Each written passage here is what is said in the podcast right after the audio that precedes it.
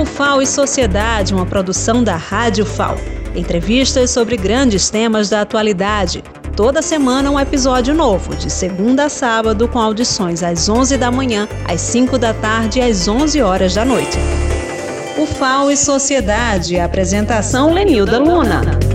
Olá, ouvintes da Rádio FAO. Estamos iniciando mais um programa, o FAO e Sociedade, e o nosso convidado de hoje é o professor Eduardo Lucena Cavalcante de Amorim, que é graduado em Engenharia Civil pela Universidade Federal de Alagoas e doutor em Engenharia Hidráulica e Saneamento.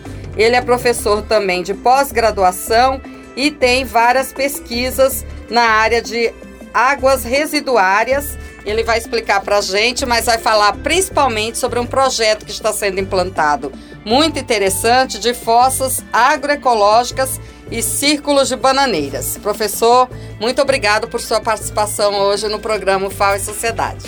Eu agradeço muito de ter essa oportunidade de divulgar o nosso trabalho, o que a nossa instituição faz além dos nossos muros, né? Então, é, eu ingressei aqui na UFAO em 2010. Eu trouxe uma linha de pesquisa aqui para complementar uma que já existia na área de saneamento, tratamento de resíduos que o objetivo é tratar resíduos e minimizar o custo desse tratamento com a produção de biocombustíveis, de bioenergia. Né? É, esse foco foi muito voltado para pesquisa científica, porque eu, assim que ingressei aqui na UFAL, é, me credenciei ao programa de pós-graduação em recursos e saneamento, e a gente sabe que as regras da CAPES exigem que a gente produza artigos científicos em, em, em revistas de relevância, né? É, mas, é, ao mesmo tempo, a gente precisa pensar não só no avanço da tecnologia, mas também resolver os problemas locais que nós temos no nosso estado. Né? Então, incomodado um pouco de ver a situação do nosso saneamento básico, nosso estado de Alagoas, e expandindo mais ainda para a bacia hidrográfica do nosso Rio São Francisco, que é tão importante, né? Porque nós temos o privilégio e também é, não deixa de ser um problema de, de receber a foz do rio, porque é uma bacia muito antropizada, que ao longo do seu curso os municípios não têm uma rede de coleta e tratamento adequado do esgoto. Então há uma grande contribuição dos esgotos de todos os municípios lançando dentro desse rio. Né? E aí, com isso, a gente tem diversos impactos ambientais. Além desse grande problema, nós temos também a questão da regulação das vazões por conta da, da geração de energia. É, quando a gente tem uma baixa vazão no Rio São Francisco, ela traz um grande impacto na qualidade da água porque você tem uma maior concentração de esgoto que está sendo lançado. Quando você tem a liberação de um maior fluxo de água, há um efeito de diluição. Né? Então, por esse efeito de diluição, a gente tem uma melhora na qualidade da água do rio. Mas isso não significa que o saneamento está resolvido, porque o problema ainda está lá, está sendo lançado né? em toda a bacia. Pois então, é, em 2021, eu, eu fui provocado pelo professor Emerson Soares, que é o coordenador da nossa expedição científica, para a gente construir fossas biodigestoras é, em alguns municípios do Baixo São Francisco, né, dentro da expedição científica. É, e aí eu fiz uma outra provocação a ele, porque as fossas que a gente conhece às vezes têm uma, um olhar mais preconceituoso, porque a população acha que vai transbordar, acha que vai afundar e acha que está ocupando espaço no, no seu quintal. Né? E aí eu fiz uma proposta para ele da gente construir um sistema é, que incorpore inclusive aspectos paisagísticos da região como se fosse um jardim dentro das residências. Né? E aí veio a ideia da gente construir as fossas agroecológicas, assim que a gente denomina, que é composta por dois sistemas: as bacias de evapotranspiração, que recebem as águas escuras, que são aquelas águas oriundas dos vasos sanitários, e os círculos de bananeira, que recebem as águas cinzas, oriundas dos chuveiros e pias. Né? E aí a nossa ideia na expedição é, fazer uma provocação para o poder público, mostrando como unidade piloto, modelo, esse sistema ser implantado em escolas. Né? Até para que a gente também incorpore uma ação que já existe na expedição de educação ambiental, porque não adianta só a gente entregar a tecnologia. Né? A gente também tem que mostrar para a sociedade como ela funciona e quebrar alguns preconceitos que existem. Porque, por exemplo, o que é que nós temos como fruto da, da fossa agroecológica, né? 100% do esgoto é tratado, é reutilizado e gera frutas. Então, por exemplo, nós podemos cultivar banana e mamão. E aí a população pode ficar receosa né, de consumir essas frutas que estão sendo produzidas dentro de uma fossa. Então há esse preconceito ainda, né, por falta de informação. Então a gente integra esse projeto também dentro de uma ação de educação ambiental na escola para mostrar à sociedade, à comunidade que é possível tratar o esgoto que eles produzem, que são lançados no rio, de forma a reutilizar 100%, gerando produtos, né, como a, a, as frutas, banana e mamoeiro do jeito que as coisas estão, professor, é mais arriscado, por exemplo, tomar banho no Rio São Francisco e nas nossas praias da capital, né? Que o risco de contaminação é bem maior do que quando tem um tratamento como esse que o senhor vem explicando. É, e a gente vê que é uma grande responsabilidade ter, assim, esse percurso do Rio São Francisco no nosso estado e que muitas vezes os poderes públicos, o empresariado não se preocupa com isso ao colocar indústrias, a, ao implantar saneamento que não tem um tratamento correto. Então, a gente tem uma, um privilégio de ter o Rio São Francisco, como o senhor disse, mas também é uma responsabilidade que essas edições da expedição do Rio São Francisco tem contribuído para conscientizar também né, a sociedade sobre isso, sobre as tarefas que a gente tem e o saneamento, o tratamento de esgoto é fundamental. É, exatamente. Então, assim, tecnologias nós temos diversas para tratar esgoto. Né? A gente tem que entender um pouco a realidade do local. Então, nós temos na Bacia do São Francisco muitas comunidades rurais que inviabiliza a gente construir, por exemplo, as redes de, de coleta de esgoto. O custo é muito elevado para poucas habitações. Então, por que não pensar em tecnologias sociais, de soluções individuais, para a gente agregar, inclusive, valor né, no próprio cultivo lá daquela, daquela família, que às vezes produz lá por subsistência, né? Subsistência, né? Então, é, essa tecnologia ela vem também a agregar outros aspectos ambientais. Porque se, se vocês que estão nos ouvindo agora quiserem ver fotos, a gente tem um capítulo no segundo livro da, da expedição que está disponível no site da UFAL. Um capítulo específico sobre a nossa experiência na, na construção das fossas agroecológicas. Né?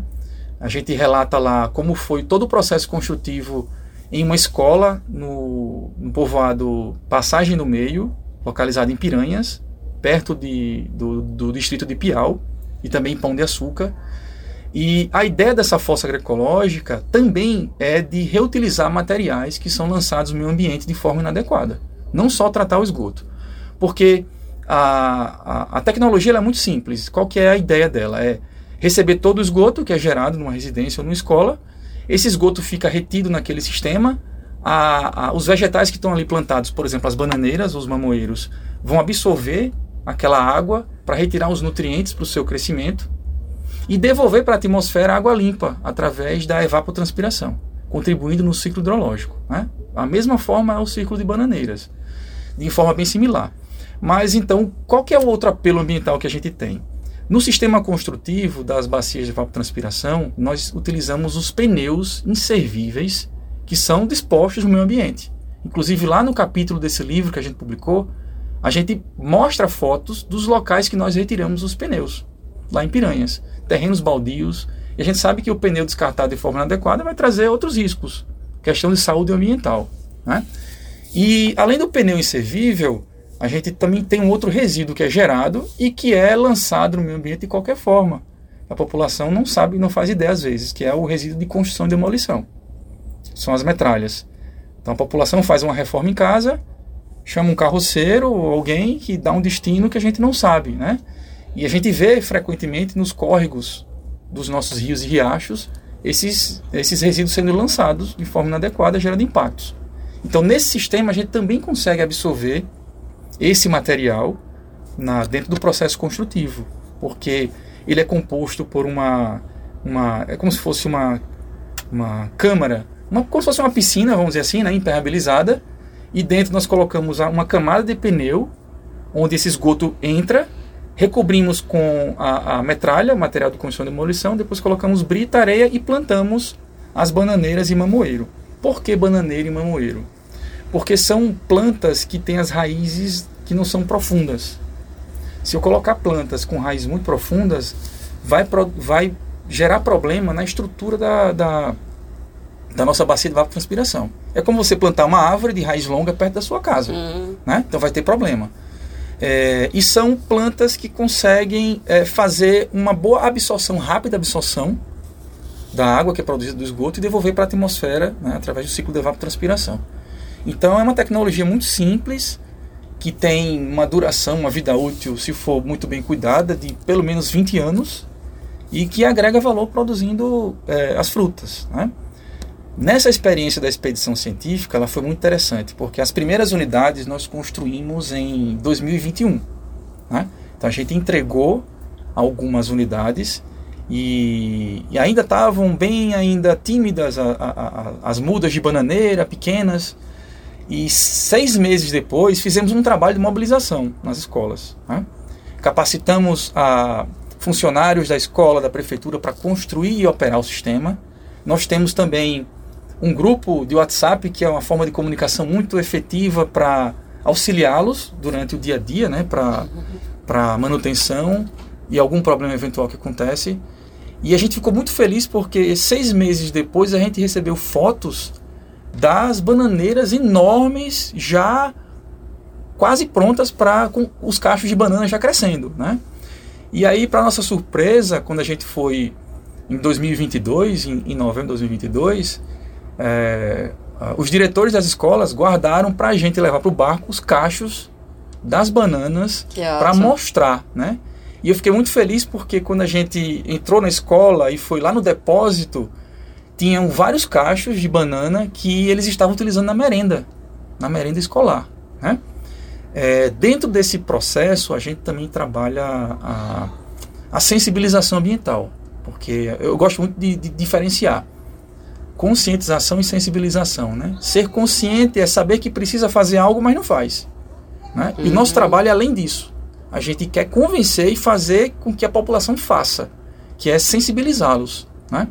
Então, é, a gente tem um trabalho de base com as crianças do ensino fundamental. Então, nós escolhemos as escolas de ensino fundamental para incorporar nesse processo de educação ambiental essa tecnologia social para que a gente, de repente, replique né, nas comunidades. E a gente fica muito feliz com a integração das crianças. E eu lembro muito bem de, uma criança chamada da, o Davi, né? lá numa escola no, no povoado Passagem do Meio, que fica numa estrada de terra mais ou menos uns 30, 40 minutos de carro do distrito de Piau, que é caminho para Piranhas, né? Marcel Piranhas, é, explicando para os seus amigos, né? dando uma aula sobre aquele sistema, como é que construía, como é que operava. Inclusive ele ganhou destaque dando palestras em conferências lá no, na região falando que maravilha, sobre esse Que idade o Davi? Ele hoje deve ter 11 anos. Né? Imagina. Então ele tinha acho que 9 na época que a gente começou, ele deve estar com 11, 12 anos mais ou menos. Então assim, é um outro fruto nosso que a gente fica muito feliz como professor, né? Então, futuro pesquisador, futuro... quem sabe engenheiro, agrônomo, mas exato, já, né? Exato. Tem um senso aí de pesquisa, é. um senso científico. É, espero de repente ser professor dele aqui no curso de Engenharia Ambiental e Sanitária, né? Então, isso é parte do nosso trabalho também, né? Esse trabalho de mobilização, de sensibilização. E aí visitamos também outras escolas, a gente foi em, em Pão de Açúcar, a, a diretora também guardou para a gente né, uma amostra de, de, bananas e tinha lá também. É, inclusive a gente chegou, estava no momento da, de servir a merenda e eles estavam servindo a própria banana. E as crianças comendo sem nenhum problema. É uma banana orgânica, sem nenhum agrotóxico, sem nenhum produto químico ali. Né? Então, inclusive nessa escola em, em, em Pão de Açúcar, é, deu tanto certo que a gente provocou a população porque não sei se quem está nos ouvindo conhece Pão de Açúcar, não sei se você conhece, Lenilda. Conheço. Tem aquela belíssima orla ali com uhum. os bares e restaurantes. Faz né? tempo que eu não vou, tem que voltar lá. É. E aí a gente sabe que em bar e restaurante a gente tem a produção de um resíduo que é o óleo de fritura. Né? E às vezes a população, por falta de conhecimento, joga na pia que vai para o esgoto que acaba indo para o rio. Né? Então nós implantamos um projeto piloto dentro dessa mesma escola é, onde nós voltamos no final do ano passado, no final de 2022, para capacitar a comunidade e os professores e professoras da escola para utilizar o óleo de fritura para produzir sabão, sabão em barra e sabão líquido. Então a gente foi lá, fez uma capacitação, ficamos dois dias dentro da escola ensinando a produzir o, o, o sabão a partir desse óleo e no outro dia não basta só a gente ensinar. A gente levou todos os materiais, foi um projeto financiado pelo CNPq. Aqui eu faço já um agradecimento né, ao governo por ter é, disponibilizado esse recurso tão importante. É, não basta só a gente ensiná-los a produzir, a gente tem que ensiná-los a calcular os custos e também o quanto pode agregar o valor àquele produto dele. Né? Então, no outro dia a gente fez uma, a gente deu uma aula de educação financeira para eles. A gente ensinou como calcular os custos para produzir aquele sabão e por quanto eles podiam vender, para serem competitivos no mercado e também ter lucro, ter o seu lucro, né? E aí aquela comunidade ficou animada e, e até hoje eles têm um grupo lá formado que estão produzindo não só para a escola, mas já para a própria comunidade. Então a gente fica muito feliz com esses frutos. É verdade, é bem interessante ver o conhecimento aplicado tendo impacto né, concreto na, na vida de uma comunidade, né, melhorando tanto a qualidade de vida como até tendo um retorno financeiro, porque a gente sabe as dificuldades aqui num estado como Alagoas, em que é, nós temos uma grande quantidade de pessoas, um terço pelo menos, vivendo abaixo da linha de pobreza. Então, todas as atividades que a UFAL pode fazer para melhorar a qualidade de vida, e qualidade de vida também é morar num lugar que tenha a destinação certa, correta, de esgotos, de todos os resíduos, como o senhor falou, esse de óleo de, de, fritura aí é bem sério, porque a gente vê isso nas cidades do interior, né? O pessoal trabalhando com aquele óleo e jogando em qualquer lugar. Às vezes até em, em galerias pluviais, aí contamina água, contamina é, qualquer lençol freático, contamina tudo. Então, quando a gente tem um conhecimento que é importante, é baseado num estudo teórico né, profundo, como o senhor fez, doutorado, mas que pode ser ensinado de forma simples para uma comunidade pra, e, e esse ensinamento provoca mudança de hábito e qualidade de vida. E isso é bastante motivador, né, professor, para o pesquisador? Isso. Inclusive, a nossa provocação ela surtiu um efeito, né? Porque a gente conseguiu mobilizar municípios interessados em implantar essa tecnologia em todas as suas escolas é, o próprio Comitê da Bacia do São Francisco, recentemente, né, eles é, lançaram um edital de chamamento público para financiar mesmo é, a construção de. aportaram cerca de 40 milhões de reais, convidando municípios de toda a Bacia do São Francisco para a construção. Né? Recursos para serem aplicados, não emprestados. Né? Recurso do Comitê da Bacia do São Francisco recurso do uso da água do nosso rio, do nosso velho Chico, para melhorar, tentar reduzir um pouco a questão da problemática do saneamento básico. Né? Então, é um trabalho que a gente está muito feliz de ver que está sendo bastante provocativo no bom sentido, né? para que poder público eles é, se movimentem para tentar soluções. É claro que essa solução ela não serve para qualquer lugar. Existem algumas especificidades para você construir as fossas agroecológicas. Mas em regiões rurais, uh, que tenham condições ideais para ser implantada, né, ela é uma solução muito efetiva. E uma outra coisa que a gente chama atenção é que a, a tecnologia ela precisa ser muito bem dimensionada por um profissional capacitado e ter a manutenção adequada. Porque senão ela pode cair na descrença da comunidade, né, não acreditar porque ela não foi bem dimensionada ou está sendo mal operada. E um sistema que não funciona. E na realidade, ele é um sistema muito robusto, de baixo custo e que tem uma longa vida útil. Professor, e recentemente teve uma audiência aqui convocada pela FUNAI com o reitor José Aldo Tonholo e muitos pesquisadores, e o senhor teve a oportunidade de apresentar esse projeto para o novo diretor regional da FUNAI, que inclusive é um professor pesquisador aqui da casa, o professor Cícero Albuquerque, que assumiu agora essa tarefa na FUNAI. Qual foi a, a recepção aí, a sua proposta para esse trabalho também em comunidades indígenas? Olha, eu fiquei muito feliz porque na realidade a gente não procurou. Eles nos procuraram em função desse trabalho que a gente vem desenvolvendo, né? Acho que a expedição ela tem esse papel de divulgar as nossas ações, porque às vezes até pessoas daqui da universidade não sabem o que, o que, que a gente faz aqui dentro, né? o que a gente faz lá fora.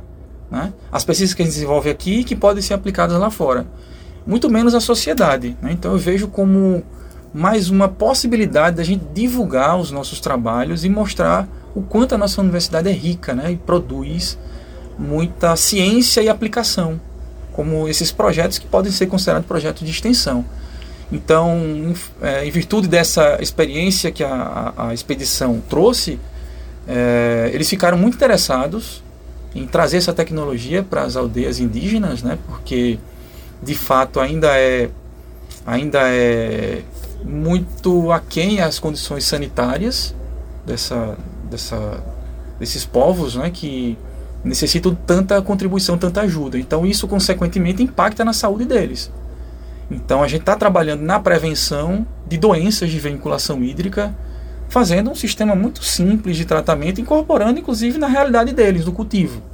É importante frisar que nesse sistema de, de tratamento dessas fossas a gente não pode plantar raízes.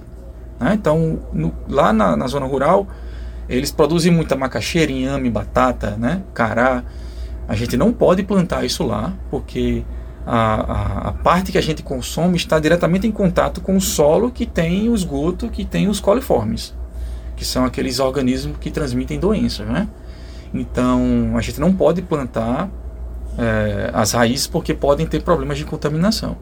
Já essas outras plantas que dão os frutos na parte superior, aquele microorganismo que está ali não, não sobe pela internamente, né, pela planta e vai até o fruto, não é, o esgoto ele é riquíssimo em matéria orgânica e, e nutrientes que são favoráveis ao crescimento. Né? Inclusive, um grande problema que nós temos no, no nosso Rio São Francisco são as, a, a, o crescimento de macrófitas, são aquelas plantas de folhas largas. Quando você lança esgoto no rio que tem matéria orgânica e nutrientes, aquelas plantas elas crescem em excesso, causando um desequilíbrio ali naquela, naquele ecossistema aquático. Né? E essa tecnologia é, que reusa 100% o esgoto, deixando de lançar no rio, consequentemente vai reduzir o crescimento dessas plantas e vai manter a condição ideal ali, a quantidade ideal. Não é que não deva ter, deve ter. O que não pode ter em excesso. Essa, essas macrófitas que estão presentes ali.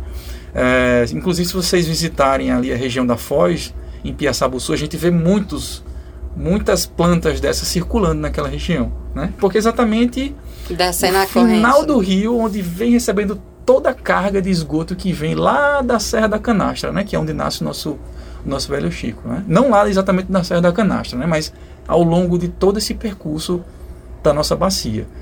E a gente conta nos dedos os municípios que margeiam o rio, o Velho Chico, que tem 100% de coleta e tratamento de esgoto. Esse é um desafio grande, né, professor? Esse é um desafio enorme. Precisamos pensar urgente nisso. É, porque a gente quer é, pensar num futuro onde as praias e os rios sejam todos balneáveis, né? A gente possa tomar banho sem preocupação com contaminação. E essa ideia das fossas agroecológicas é uma contribuição né, importante para todas essas comunidades ribeirinhas e agora para as comunidades indígenas. E a gente vai acompanhar aqui com o o desenvolvimento, as novas fossas que serão implantadas e qual o resultado, a comunidade, porque tem 28 aí para serem implantadas, é isso? Isso, importante frisar que o, o, governo do estado de Alagoas ele tem nos apoiado muito, né? Então, essas fossas que a gente construiu teve apoio da Secretaria de Estado do Meio Ambiente e Recursos Hídricos, a SEMAR. É, eles continuam nos apoiando e agora nós também fechamos uma parceria com o Instituto Meio Ambiente onde nós vamos produzir material educativo sobre as fossas, vamos produzir duas cartilhas e um vídeo educativo para a gente utilizar nessa divulgação e também é, o financiamento de 28 unidades. Então estão sendo selecionadas 28 escolas dentro do Baixo São Francisco para a gente construir essas unidades e se der tudo certo, espero que vai dar sim, a gente conseguir entregar na expedição, durante a nossa expedição que vai acontecer agora no final de 2023. E como sempre, a UFAL vai acompanhar essa expedição, a Rose que sempre viaja, traz ótimas matérias, ótimos resultados. Parabenizamos ao senhor, a todos os pesquisadores e muito obrigada por essa entrevista aqui no programa Faz Sociedade com tantas informações. Ah, joia. Foi um grande prazer e estamos sempre à disposição. O programa Faz Sociedade fica por aqui. Compartilhe esse podcast e até a próxima semana.